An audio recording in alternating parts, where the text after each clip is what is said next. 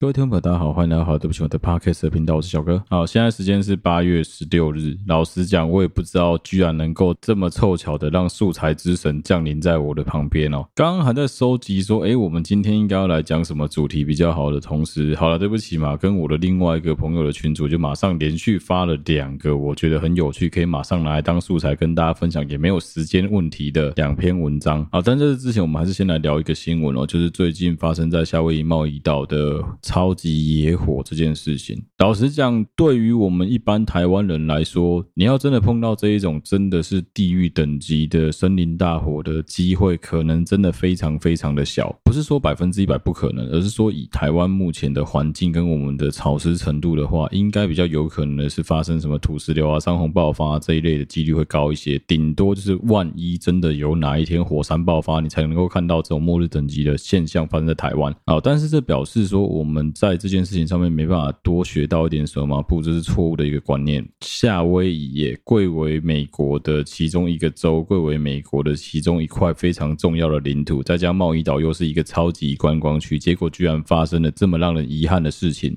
在发生大火的当天，从早上就已经有民众陆陆续续发现说野火烧到自己家门口，但是一直到傍晚的五点，当局都还没有宣布或是利用国家警报系统来广播说应该要撤离。呃，你应该要知道的是，夏威夷有建立了将近快要两百组的国家紧急广播系统在各个岛屿上面，而贸易岛上也有将近快要四十组到五十组左右的这国家警报系统，但很夸张的是，整个国家警报系统是没有任何作动的。政府当局未尽到告知的责任，导致有许多的民众是不知道说哦，现在其实事情已经非常严重了，你应该即刻的逃离你的家园。那一般人通常你碰到危险，你第一件事是什么？我想回家，我要找我妈，你就是想要及早跑回家。结果干的是完全相反过来的，跟你一般的肌肉记忆是相反的事情。你怎么可能能够想到说在第一时间要离开你家？这也是要提醒大家，应该要有一个观念啊，就防微杜渐。你应该要知道的是，如果哪一天你家附近发生了任何相关的天灾的时候，你有没有做好一些简单、很基础的应对措施？哦，就台湾最常碰到的地震跟台风来说，你家有没有放好一支手电筒，里面随时都保持有两颗电池？你家有没有做好了干粮、做好了存水，是你随时如果说要走的时候放进包包，马上就可以带走了？你的身份证放哪里？你有没有放一些现金在自己的身上？哦，甚至一个我很爱问别人的一个问题，就是从你家，假设你住三楼好了，你家每一层楼楼距的楼梯，一层楼有几阶？像我家是。是十五跟十六，就你要很明确背起来这个数字，因为当万一发生任何灾害的时候，你不太可能去使用电梯啊，这是非常不实际的一件事情，所以你势必必须要走楼梯。在走楼梯的情况下，再加上说可能没有电，你根本没有任何的光源，没有任何的照明，你要摸黑走楼梯的情况下，你已经事先知道你家楼梯有几阶，你就会走起来比较安全。这就很像说，哎，你去住饭店的时候，你会不会真的乖乖的先去看人家的那个 emergency instruction？你会不会乖乖去看人家那个紧急逃生的时候的？指引你有看吗？可能会有一些人觉得说啊，这太小题大做了，哪有那么严重啊？等碰到了，自然而然就会知道该怎么样。我跟你讲，大家都是这样子想。那你看一下贸易岛，美国呢？美国他妈的应该是全世界最强的国家之一了吧？啊，你觉得地狱会有种族歧视吗？你觉得天堂会有种族歧视吗？你觉得会因为你是美国人，我就让你多活两年吗？怎么可能？所以真的是一般人啊，你在生活的过程中，你就要对于部分，尤其是你们家附近有可能会发生的天然灾害，有一定的的。应对措施在自己的脑袋瓜里面去运转、去思考，甚至去防范。说，哎，万一真的碰到了这些灾害的时候，你应该要怎么做才是对的？最基本、最基本的，真的就是我刚刚前面讲到，你就准备一个小的包包，腰包也好，小的背包也好，在里面放一些应急的设备。你也不是说什么非得要把东西平常都放在那个包包里面。有个比较好的做法是，你包包放在你随手可得的地方，剩下所有东西的位置你都记得非常的清楚，你只要随手一拿，马上就可以出门，这样是最好的。生于忧患，死于安乐啊！你真的不能完全没有任何一点危机意识。如果说万一真的有任何状况，通常会死第一的都是那些完全没有任何危机意识的人啊！也不是诅咒大家，就是希望大家都能够做一些简单的对于自然灾害的紧急应对。因为其实这一类的事情也不用有什么 SOP 啊，你就是简单的知道说，万一今天真的有什么状况的时候，你应该要怎么做。你的脑子里面大家去模拟个可能三十秒，你就可以想出一大堆事情了啦。好，那因为今天有一些很有趣的主题可以跟大家聊一聊。我也不确定说今天会不会所有主题都聊，但如果说有聊到那最好，如果没有的话，我们就留在下一集也没有关系。好，那我们就从情节比较轻的来先聊起哦。情节比较轻的这个，老实讲，我觉得所有人都一样。你在任何的感情啊、婚姻啊、家家庭生活当中最重要的一件事，是你最好是要有本事做到敢做敢当啊。以前应该会有蛮多人在住宿舍的时候，曾经发生过一个情况是，哦，你可能跟人家借电脑来连 MSN，或是说你在别人的电脑公用的电脑里面连你自己的 Facebook、Instagram 之类的社群，之后忘记登出了，你的朋友就会故意用你的 Facebook 在那边发一些很 troll、很嬉闹的那种言论的发文，讲说什么哦，我是个大傻瓜，忘记登出我的 Facebook，我平常内裤都穿粉红色之类的这种文章，这种文章我都把它称为类反串文，就是你可以很明显的感觉到，应该不是当事人发的文章，因为文笔、讲话的方式跟语态，甚至是人称都不太像是当事人。今天的第一篇贴文，一其实一开始是我们好了，对不起嘛，里面另有贴出来这个东西，那个时候刚开始看到的时候，我已经笑到直接翻掉了。结果隔不到三秒钟，把另外一个群主把完整的名单直接贴出来，我只能说这些人真的很坏啊。但是，嗯，对吃瓜群众来说，就也不失是一种乐趣啊。好，简单来说呢，是一个自称自己是在群创光电里面上班的一个男生，一个资深的主管，突然间在自己的个人脸书公开的发了一篇文章，文章大概是这样子的，文章就在讲说，哦，他因为受不了自己现在多年的婚姻，多年来的价值观落差太大，生活习惯、小孩教育等等的问题，点点点都无法沟通，但却还要好好扮演好好先生的角色来定期带小孩出去挥霍，觉得非常的痛苦，因此他多年来都跟公司、供应商还有客户乱搞男女关系。时间点都是重叠的，透过供应商来公司开会时间，带出去吃饭、开房间等等，一直到现在都还在持续当中。接下来就是直接把三个跟他有联络的女孩子，疑似应该是跟他有联络女孩子的 list 贴出来，包括对方任职的公司名字，甚至连电话都有，还查到对方是已婚还是离婚状态，有几个小孩，而且把他们跟三个女孩子怎么约会、约会的 detail 写得非常的清楚。然后举个例来说，他有讲说什么哦，跟 A 君是因为什么哦，这个女孩子。够敢玩，所以他买了无数的角色扮演或是 SM 各式的情趣用品。那 B 君是什么？呃，在公司开会的时候会带去吃饭、开房间，后来被发现了之后，就是一样约出去会玩两天一夜。第三个是讲说什么？呃，多年前遇到供应商，虽然现在人家已经已婚了，但他还是不放过可以跟他玩的机会。虽然有上述可以固定打炮的对象，但我还是每天都要跟他联系搞暧昧。接下来最后面他讲到说，我同时欺骗多人，跟不同人同时交往，我很该死。上面的电话都是真的，可以打电话去问。我对不起公司。利用职务之便，知道那些供应商都为了打探身公司消息，用身体来换取资讯。好，他发这个文之后，过没多久，他又再发了第二篇的 Facebook 贴文来写说：“谢谢大家的关心，他账号没有被盗。”他写说：“我自己做的事情要负责，是我对不起人家，请大家不要再问了。”另外，我也想说明一下，我之前很爱跟供应商上酒店，台南的某酒店我也很爱去，里面的人也都很愿意被查，拜托不要再约我去了。接下来是他截的一个截图，截图应该是他的 Lie 的那个对话讯息啊，就有一大堆人问他。说，哎，你还好吗？那你是不是应该要赶快关我啊之类的一大堆啊？简单来说，这个男生应该是大翻车了。应该没有猜错的话，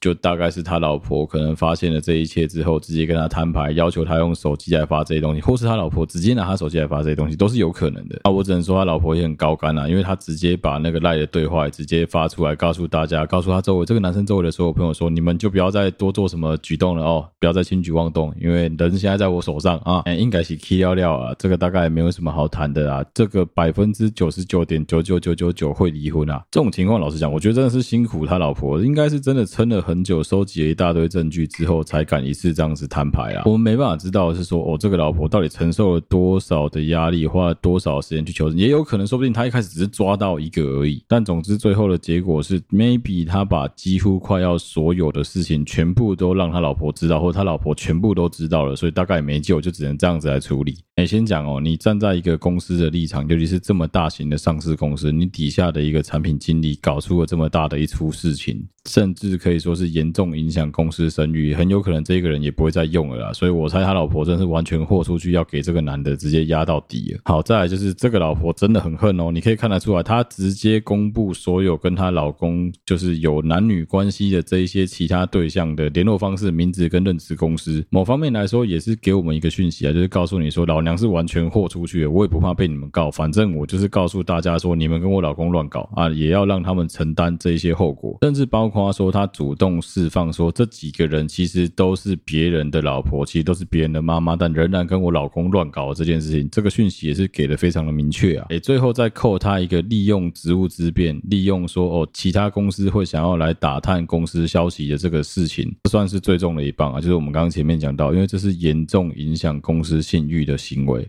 这男的在业界应该百分之一兆是混不下去了。那接下来结果其实也不难猜啊，就是最后离婚之后，这个男生势必必须要改名，隐姓埋名去躲起来，在其他地方重新来过了。嗯，我自己在看这件事情的话，我觉得后续上会比较有麻烦、比较有争议的，应该是被公布了这三个女生应该要怎么处理这一整件事情。因为现在的网友乡民其实真的都蛮无聊的，只要有公布这些东西，我跟你讲，第一个是这三个女生现在电话就被打爆啊，所以基本上我在猜应该都停话了。接下来就是他们的名字跟认识公司有，一定会有人直接打这些关键字去做搜寻啊。其实只要有一些基本的肉搜技巧掌握得住的话，应该要找到他们的私人的 Facebook 跟脸书都没有这么难。所以我觉得会发生的一个情况就是一口气有四个人社会性死亡。老实说，我觉得也不是说非常的好啦。但是真的就是种什么因得什么果啊。你当初在跟人家瞎鸡巴搞的时候，你也没有想到说会有这一天。你一定会觉得说什么啊，应该没有吧，应该没那么严重吧。但你要思考的一件事情是，哎，你也是有老公的情况，你也是有小孩的情况，你嘛是有某件，你也是有家庭的情况下，你还跟对方发生这样子的关系，不论说对方是怎么样的欺骗你。你仍然都还是背叛了你原本的家庭啊，或者是说，哦，你可能是为了工作的关系要刺探对方的情报之类，这都不重要。就简单来说，就是你也是背离了你自己的家庭啊，所以你也有你自己的关要过。不要去小看你的另外一半在调查背叛这件事情上面的能力啊。当今天真的有事情发生的时候，我觉得你再凹再多都没有用啊。像这样子直接被人家控制住你的点数啊，直接让你社会性死亡，这算算是大绝中的大绝啊。站在一个吃瓜群众的立场来看这件事情，当然会觉得说，哦，很有趣，很有趣，拿来嘴一集，拿来当素材，拿来嘴一下，好像很好玩。但是你要仔细思考的是，为什么这个女生今天会豁出去，做出这样子的决定来对付她老公？我们先不论她背后的动机究竟是什么，我们先不论说她究竟想要在这件事情上面得到什么，但是你要想的是，她要豁出去，她要承受多大的压力，跟自己心里面那一关要花多少力气，才把度过。所以为什么会说在一起事件里面，其实在很多情况底下，加害人可能也是受害者。受害人者可能是加害人，这是一个非常相对应的关系，就是这样子来的。真正的端看你是站在事情的哪个角度来看这件事，就像是我们之前曾经提到过的狮子去猎杀一只羚羊是一样的道理。这只狮子可能已经饿了半个月，饿了二十几天了，所以他不得不去杀一只羚羊。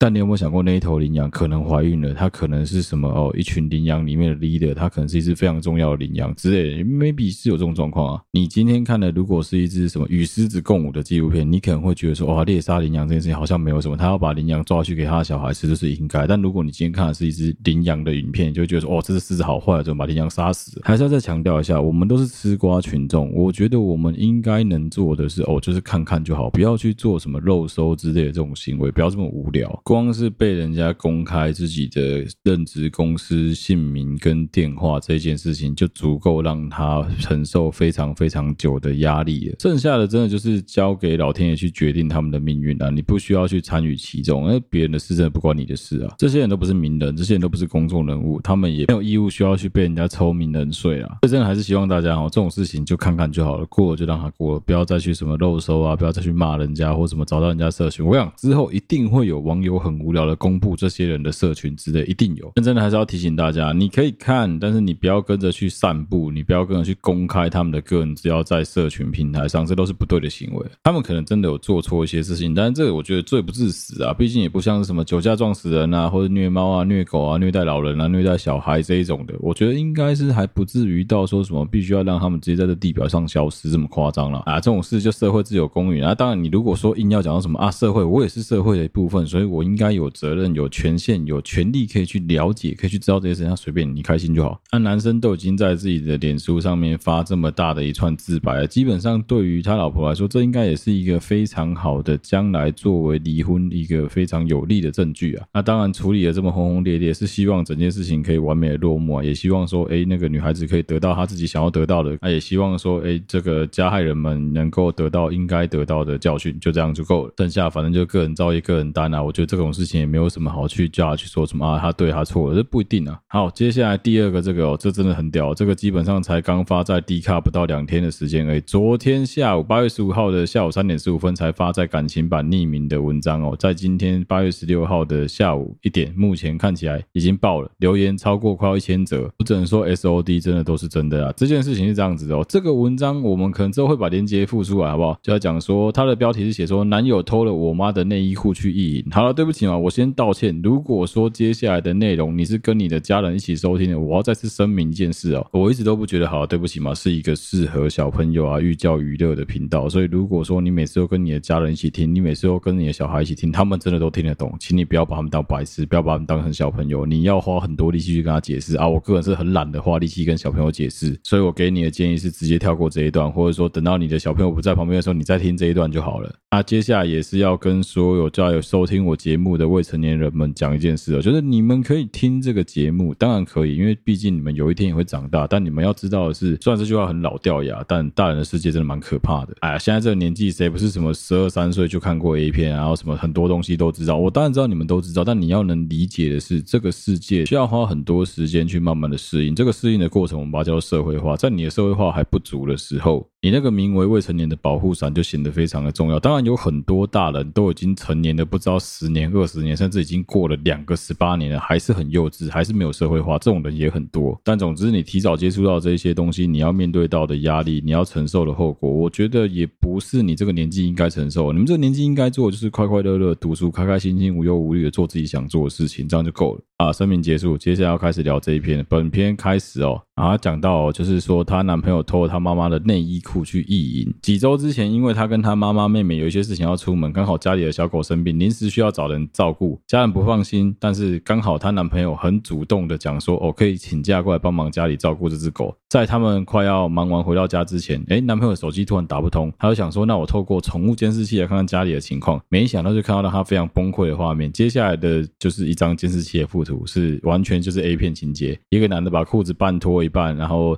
手上拿着一个紫色的胸罩捂住自己的脸，另外一只手很明显的被涂住的地方，应该是在打手枪。他就讲说：“我男友竟然正拿着我妈的内衣裤在客厅直接开始手淫。”哎，客厅哦，干超夸张，直接坐在沙发上。他看得很傻眼，打电话给他，他都不肯接。他只好用监视器的麦克风直接骂他说：“你在干嘛？我们快到家了，你赶快收一收。”同时，好，接下来这个我真的要道歉，好了，对不起嘛。接下来这个真的有点夸张。看到他被吓到之后，呃，她男朋友就射了那些东西。全部都跑出来了，同时间洒在他家的沙发地上。看回放，他还看到他家的狗正在吃这个男生的小，正在吃他的产物。一回到家，他就马上去洗他妈妈的内衣裤，怕上面会有味道。洗完出来，竟然看到他妈妈跟他家的狗正在玩亲亲，他整个完全不知道该做什么反应。哇，哦念到这里，我也已经不知道该做什么反应比较好了。他们回到家处理的时候，哎，这男生居然是一脸呆滞的站在那里。接下来就是妈妈跟妹妹都觉得很奇怪，发现沙发是湿的，地板也湿湿的，还有一回家为什么要洗妈妈的内衣裤？他就只能讲说什么啊，上厕所的时候不小心喷到。后来她把男朋友推进房间，问她男朋友说到底在干嘛？她一开始辩称说哦，只是一时兴起，想要拿女朋友的内衣裤来手淫，结果发现拿错了。但是她有讲到这个问题的重点，这实在太荒谬了。因为女生的罩杯只有三十二 C，她妈妈三十六 F，怎么可能会拿错？这一听就知道是在骗人。最后在这个女孩子的强力逼问之下，她男朋友才说出了真话。接下来这个是重点，我们等一下会做讨论。就是男朋友讲说，他觉得他妈妈的身材很好，就拿她的内衣裤来靠一下，反正本来就还没洗，就很脏啊，啊又不是真的跟你妈做爱，你在担心什么？这是一。二的部分是男朋友说，哦，他很小题大做，男生想要的时候都会这样，很正常。又指责说这个女孩子不常跟他做，所以男朋友说，当他发现他男朋友在靠的时候，应该要帮男朋友掩护，而不是害他吓到直接射出来。接下来，这女生说，她才瞬间想起来，有时候男朋友来她家的时候，她妹都会问她说，是不是女生的内裤太脏？有时候跟她放在一起的时候，都会觉得有一个超级恶心的酸臭味。妈妈只是觉得说，最近买的内裤都很容易变形，觉得很奇怪。当她把这些事情组织在一起之后，她才发现，干，这真的是被这个男的瞎搞。她的妹妹才刚上高中呢，而且妈妈是担心抚养他们长大的，她直接提出分手。好，接下来这也是我们等下会聊到的东西。男朋友跟她讲说，叫她不要后悔，说什么以后她如果进了台积电，她求男朋友，男朋友也不会要她。她现在差点晕倒，觉得这根本不是她在意的重点。原本以为到这边就结束了，想说啊要分手就分手了，结果这男的超瞎，这男的好私底下联络这个女孩子的妈妈，跟她妈妈讲说，哦，他常常对她这样子耍脾气闹分手。原本以为过两天就会好了，结果后来这男生就来告诉他妈妈说，啊，其实本来打算吼，我进台积电之后就跟要跟你女儿求婚啦，而且还叫他妈妈跟他妹妹帮他说好话，还说周末要来他家吃饭。他妈妈跟他妹妹到现在都还觉得干她男朋友人超好，高材生又一表人才，是他公主病，脾气又差。而且妈妈觉得说这个男生准备要进台积电了，以后工作比较有保障，生活也比较保障，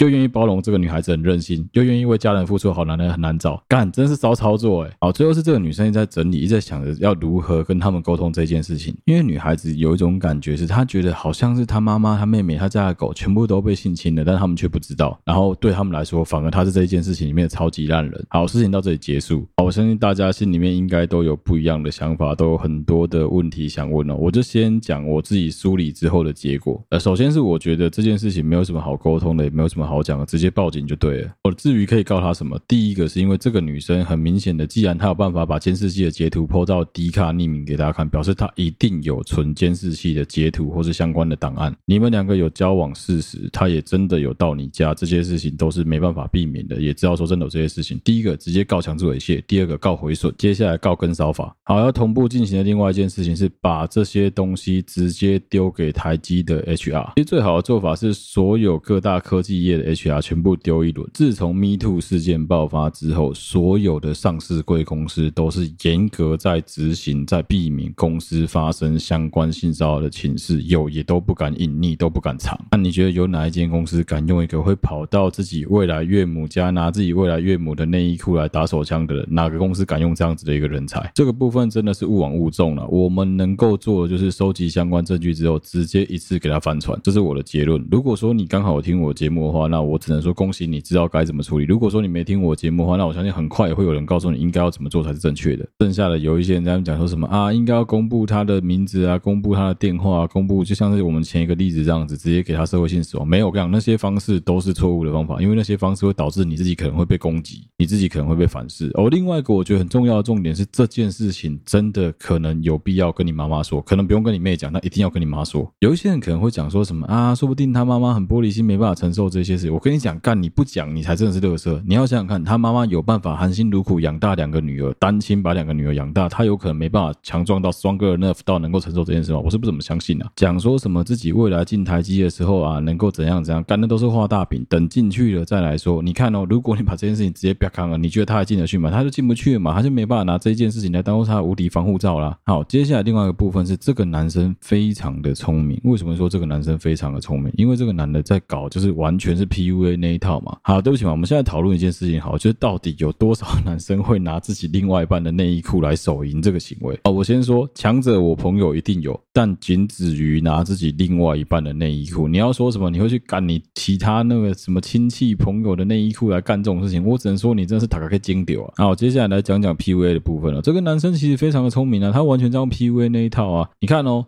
他先告诉他的这个女朋友讲说什么啊？我以后如果进台积电之后啊，你求我，我也不会要你啊。台积电很屌嘛？对啊，台积电是真的很屌啊。但你知不知道进台积电的工程师进去之后，因为肝爆掉的关系，有多少人一天可能连他妈打一发手枪都有困难？这个男人的 PUA 方式算蛮高级的。第一个是他先指出说什么啊，反正你妈内衣裤本来就是脏的，我没有跟他打炮，我只拿内衣裤来抠一下，还没洗又不会怎么样。接下来又故意把这整件事情合理化，讲说什么啊，你就是小题大做啊，我想要的时候会这样子，很正常啊，男生都这样子啊，很。正常啊，接下来就会骂他说啊，你自己不常跟我做，所以你看到我在打手枪的时候，本来就应该要帮我掩护啊，你应该帮我掩护，不是害我直接射出来。我想干你娘力气的攻杀小，这男的真的很棒，这男的就是那种千错万错都是你们的错的那种小北兰。哎、你自己这么容易早泄，人家只是吓你，跟你讲说你到底在干什么，你他妈就射出来了，你在干你娘是多容易射啊！然后另外一个就这个男生非常高干的部分在于他的 PUA 的玩法呢是直接，你有没有看到非常非常经典的把人家贬低在地上摩擦之后来提升自己的地位，让对方误以为说哦，好像你真的就是比我低贱很多，我这样做是应该的。因为这男的句句都在 PUA，他在夸奖女孩子的妈妈身材很好的另外一个反。面就是在臭说这个女生的身材没有她妈妈好，他在讲说那些衣服本来就是脏的的时候，就是在告诉这个女生说，这其实就是一种反射动作，他在告诉这个女生说啊，拎得起就太哥呀，哇，你是多阿赫尼亚啦。啊，接下来就是男生正常发挥，我在那边讲说什么啊，你就是小题大做，是不是小题大做？我们报案就知道了，好不好？到时候来看是谁在小题大做。好，接下来是说男生想要的时候都会这样，很正常，谁他妈跟你正常？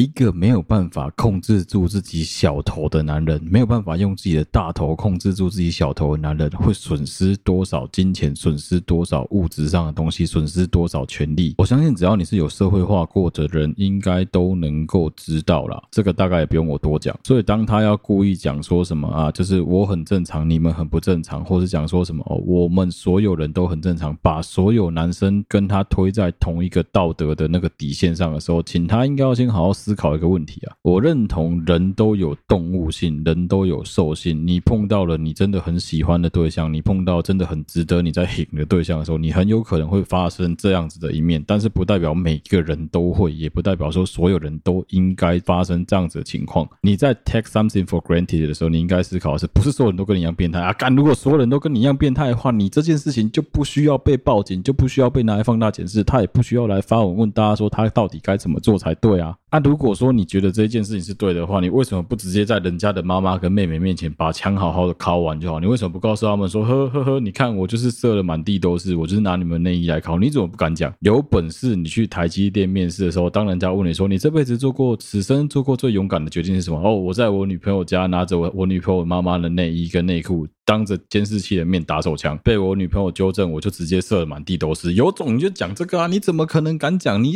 妈的没有架子嘛！再来告诉我说啊，这很正常啊，这没有什么吧？男生冲动的时候都会这样子啊。那接下来这个，我觉得也是蛮多女生会碰到的困扰。我要先跟所有女生先讲这件事情，就是如果你的另外一半在指责你说什么啊，我们就这么少做啊，所以本来怎么样怎么样就是应该的啊。表示跟你交往的不是一个人类，跟你交往的是一只鳗鱼，跟你交往的是一个钻地虫，是一只地鼠，是一只猴子。他就是只知道要钻洞，他完全不懂得怜香惜玉，他也不懂得为你着想。为什么会把性行为叫做性爱？性爱，因为性跟爱这件事情比较难分开，并不是分不开，但比较难分开。那怎么样的情况下才能够达到欢愉的性爱？就是双方都要愉悦的情况下，比较能够达到一个欢愉的性爱。我相信我讲这个应该所有人都能够认同吧？那没有错啊。那如果老娘是不想跟你做啊，我你要逼我跟你做这样子的情况下，怎么会我开心？肯定是只有你一个人在开心。看这个猴子在那边擦屌，就跟看你家吉娃娃在干你的大腿一样啊。我抱歉，是看你家吉娃娃在干你小腿，大腿看不到。所以当你碰到了一个对象，老是喜欢指责你说什么？你看我们现在都没有什么在做爱啊，你看我们现在就是没有什么机会做，所以我才会这样啊。你看你为什么都不给我之类？你是不是不爱我？我跟你讲，当一个人利用性来绑架你对他的爱，利用。这件事情来勒索你的时候，这一个对象就不是一个非常适合跟他永久走在一起的好对象。有些人会讲说什么啊，除了性方面，其他事情我们都很合，所以我觉得应该是可以接受吧。你看你在那边应该应该杀小性这件事就他妈的超级重要。然后你跟我讲到什么啊，性不合没关系，性不合关系可大了。我、哦、这男的真的很屌，这男的还骂这女生说什么啊，你应该要保护我，你应该要帮我掩护，而不是害我射出来。看你老师的，你自己要射出来的，谁知道你会射出来？我们没办法知道说这个男的到底。在想什么？但是你可以感觉出来，这个男生完全都是在套路啊。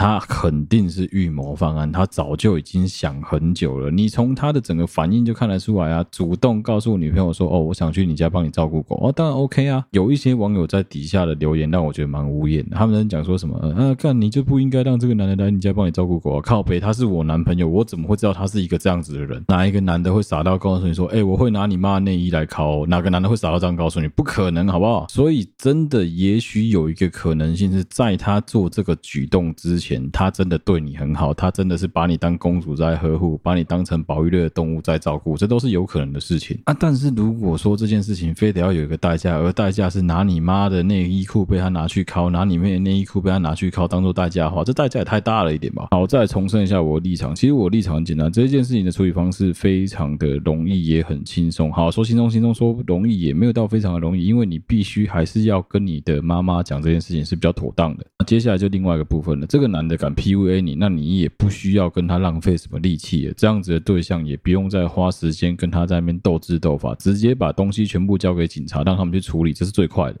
好，再来，他是一个认为自己有大好前途、有大好前程、未来要进台积电工作的人。不论他进台积电的工作到底是什么三线前面的那三宝，那个其实薪水没有很高的笨蛋，或者真的能够顺利的进到好的部门、有好的配，这都不是重点，因为他要担心的是他自己。为什么会这样子说？傻孩子，手上握有原子弹的人是你，不是他。发现了吗？发现有趣的地方了吗？你才是那一个握有原子弹的人啊！你才是那一个能够毁掉他的人啊！不知道为什么这些加害人都敢这么嚣张，因为他们蛮不懂一个社会上蛮重要的观念，应该是把狗逼急，狗都会跳墙啊！这样做其实完全是在玩火啊。你要想想看哦，今天有办法让他没办法进台积电，有办法让他身败名裂，有办法让他社会性死亡的，都是你，都不是他哎！你们会感受到的是前所未有的恶心。不管是你，不管是你妹，不管是你妈都好，的确你们都会觉得非常恶心。毕竟你们的内衣裤被拿来干这样子的事情，而且一个你们以为是一表人才的家伙，就是个猪狗不如的畜生。但是你们不会社会性死亡，你们不会因为这样子必须受到什么法律的制裁、什么法律的交代，这些都不用，因为基本上你们是受害者，所以没有什么好担心的。今天要进台积电工作的也不是你，所以你也没有什么好担心的。面试，反正你也没有要去面试，你敢他小？我不确定在未来的将来，你跟他分手之后，你会不会遇到一个更好的对象？这个我们都没有人能跟帮你做任何的保证。那至少你应该很难。再遇到一个敢拿你妈妈的内衣裤来手淫的白痴了！所以我要告诉你的一件事是，你必须知道的是，那个握有发不发射原子弹按钮的人是你。当然，你可以选择说这件事情息事宁人，就这样子算了。但是很明显的可以感觉出来，你的这个男朋友就是一个他妈的疯狗。到现在，这个男的都还死不悔改，他也没有要认错的意思，他甚至。打算要把这件事情就这样子过了啊，要继续的来跟你交往，继续的来骗你妈，继续来骗你妹。我觉得他的想法应该也蛮简单的，这是一个很典型的当加害人得手之后会出现的一个效应，就是他会觉得说啊，因为我成功了之后很得手很容易，而且最后也没有任何的后果，他会因此而感到沾沾自喜。在这样子的时候，丢一颗原子弹给他，其实最适合的。我们能做就是直接给他个当头棒喝，把他敲醒，让他知道说他干了这一切都是必须要付出代价的。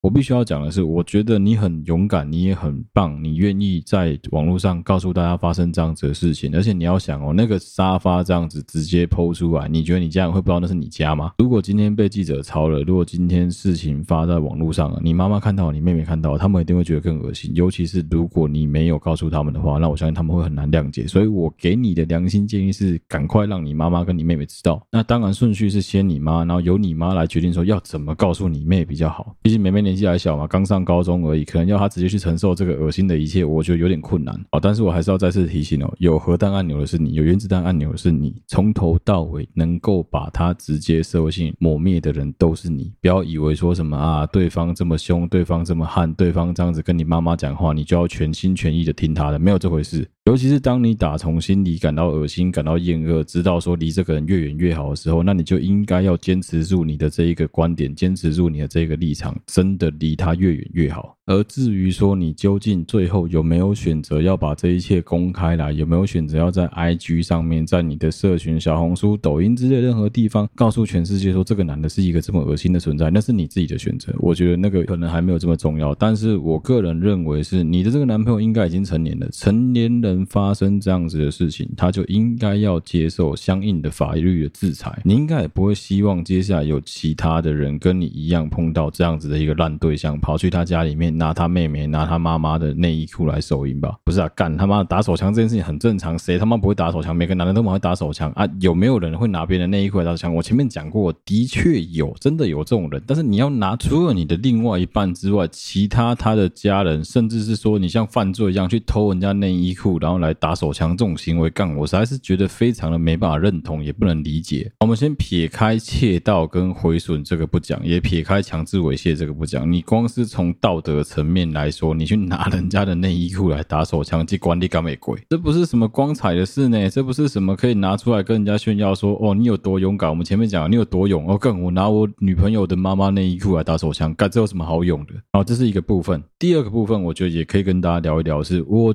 觉得这一个男生可能自己不知道，但也许他知道，他在搞这个手法已经不太像是 PUA，我觉得更像是另外一个。其实，在底下厉害也有人讲到的东西叫 gaslighting，就是煤气灯效应。煤气灯效应简单来说，就是他在利用你的错误认知，他在误导你的认知之后，让你在团体当中产生怀疑，就是让你变得很低下，让你以为说所有事情都是你的错，你明明就是受害者，但你会觉得自己是加害人，甚至你到最后会扭。驱到觉得说没有啊，我没有被受害啊，都是你们想太多，这根本就没有什么。有点像是要怎么解释啊？这有点像小规模曼德拉效应吧？就是你的所有周围你目前所认知到的事实会全部被它扭曲，全部被它扭转。这个方法其实也不是什么集体催眠，就很简单，它就是树立形象的问题啊，就让所有人都觉得说啊，他就不是一个这样子的人，会不会是你想太多了？那当所有的这一切都没有证据能够提出证明的情情况下，这样子的人是不是就非常非常容易得逞？不过其实今天的情况不太一样的地方在，我们讲了嘛，你有那个核弹嘛，你就是有那一个影像能够证明这个家伙就是他妈的这这么样的一个变态的一个人。好，我们来稍微深入的聊一聊煤气灯效应好了。简单来说，就是他在利用的一个手法是，他要让你觉得说。他的这个需求变成是正确的，来保留住这个自我意识，还有世界上所拥有权利的这个意识，他会让受害者觉得说：“哦，我的这一切都是能够理想化的。”他要让你做到的是，你会以为说：“哦，我在做这一切是为了寻求他的认可。”他在利用各种方式，他可能会利用语言，可能会利用质疑你、质疑你的智智力、质疑你的知觉，甚至质疑你的记忆的这个方式，来让你的所有这一切的感受全部变得无效化。他会让你觉得。说什么啊？你太敏感，你太小题大做啊！你可以笑啊！你不要这么偏执啊！我只是开玩笑，甚至他还会直接讲说什么？我跟你讲，你有可能是有一些状况哦。我觉得煤气灯效应算是非常非常严重的。大家有没有看过一部电影叫做《控制》？煤气灯效应之所以被拿出来讨论，有一个很大的原因，是因为煤气灯效应的受害者到最后啊，他就不觉得说这个加害人有错啊。所以说，当心理治疗师在介入的过程当中，很有可能会用错误的方式来治疗这一个受害者，导致他反而很容易对自己产生更加的自我怀疑，甚至是更觉得说，哦，加害人做其实是对的，就是你们这些人才是想害我。那这些加害人很常用的手法，就是他透透过胁迫、控制、口头虐待、监视、孤立、威胁、嫉妒、屈辱、操纵、劣等对待、创造敌对环境，在性和忠诚方面故意伤害伴侣，情感上或身体上对伴侣有所隐瞒等等的做法。他利用伤害他人这一些一系列的让人厌恶的作为，来对对方产生一连串的心理虐待，而导致进而导致对方很容易的就直接翻车了。而且最麻烦的是，你要处理煤气灯效应的这种受害者，你要让他能够顺利的、好好的。成为一个重新回到心理健康的状态，最根本、最有效的方式不是接受什么积极治疗之类，没有最有效的方式，直接离开那个造成他煤气灯效应的王八蛋，这超难的吧？你看控制就知道了，干你娘，这基本上是超级不可能的一件事情吧？心理学家上也有针对煤气灯效应描述出三种很常见的煤气灯效应的方法，第一个是隐藏。就这个施虐者可能会向受害者隐瞒或掩盖他们所做的事情，这个虐待者不会感到羞耻，反而会说服受害者怀疑自己对情况的看法，并且把责任归咎于受害者自己。这完全就是我们这个案例里面这个他妈偷妈妈内衣裤去打手枪的王八蛋的做法。这就是一种千错万错都是你的错，万天万跌万苗文万霞辉，从头到尾自己都没有错，都是你们害的，就是你们没有帮我照顾好，你们没有帮我 cover，你让我射在满地都是，都是你的问题。第二种常见的煤气灯效应的加害人会搞的手法，他会不断的变化，他会觉得说有必要去改变受害者的某一些东西，不管是改变他的着装也好，行为方式也好，他会希望被害者加入自己的幻想当中。如果被害者不遵守的话，他就会告诉他说。他说服他，其实你根本就没有你自己表现的这么好。Maybe 是穿着，Maybe 是打扮，Maybe 是言行举止，这个比较少见。这个基本上已经控制到一个太夸张的地步。但第三个也很常见。第三个是讲关系中的控制，因为他会希望能够对这个受害者有完全的控制权。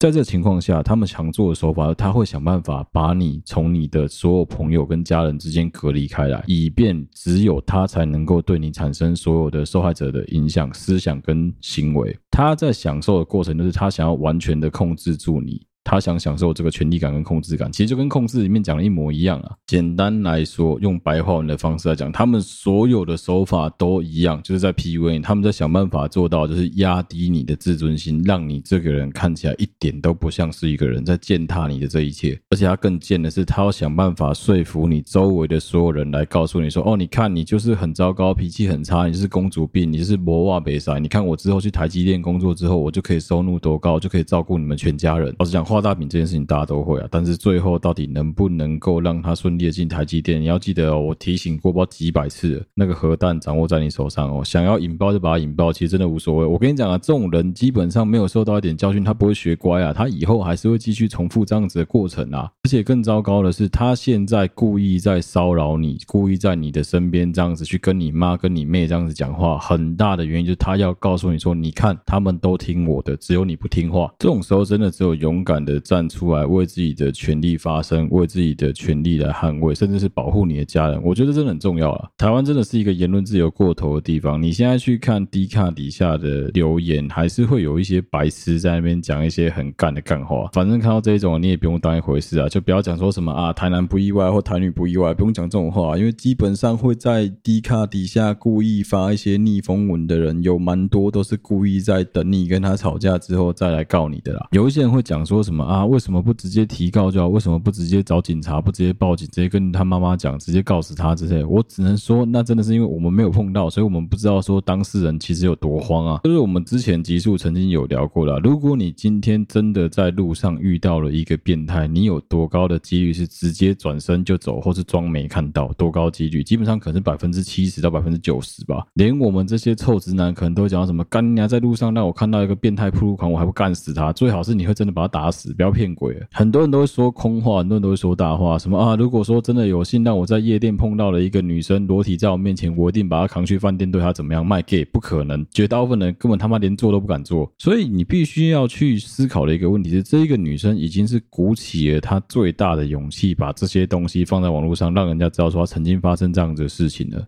你怎么会觉得他有勇气，或者说他怎么会敢去让他周围的所有朋友知道说这个人是个烂人？我觉得很难，我真的觉得非常非常的难。啊，这也是社会化过程中大家都要学习的事情啊。我觉得基本上最好的方式，真的就是报警啊，让警方去帮你处理，让警方去协助你。啊，当然这件事情要先跟你妈讨论，要先让你妈知道了。不过我猜会有很多人会觉得啊，算了啦，那就放过他一马，息事宁人之类。我是觉得这件事情站在这个层面来讨论的话，是真的不适合息事宁人啊。如果如果今天的情况，这一个男生是被你抓包之后，他羞愧，他直接说啊，那我们分手，那我离开，我对不起，就这样子过了，可能我觉得都还好讲哦。但是今天这个男生的做法是，他先把自己的行为合理化，而且在 PUA 你，PUA 你完了之后，他又再跟你对你搞煤气灯效应，他让你妈妈。甚至是你妹来说服你说什么啊？这个男生其实很好啊，你不应该分开啊，不应该离开他。你看你这么公主病，还有谁能够受得了你？我们姑且不论他之前究竟是不是预谋，姑且不论，就他可能是一时兴起，我觉得这个也不是不可能。你可以说什么啊？一时意乱情迷，好，这个我都能接受啊。毕竟监视器就是这样子嘛。啊，可能你如果去翻之前，说不定也有。好，这个不讲。那我们今天看另外一个情况哦，明明你就已经逮到他了，而且是直接逮个正着，也证明说他妈射了你家满地都是，这都已经是证据。也都已经是坐实的事情，他不选择逃跑，他不选择离开，他不选择道歉，他选择是跟你正面对着干。那你怎么还让他正面对着你干？接下来他的一切行为就通通都是预谋喽！你要搞清楚这个条件哦。如果你选择了让他重新回到你家跟你们一起吃饭的话，他就会觉得说他得逞了，他就会觉得他成功，他就会觉得他赢了。那接下来我跟你讲，那就是无穷无尽的，你家内衣裤被他拿来打手枪。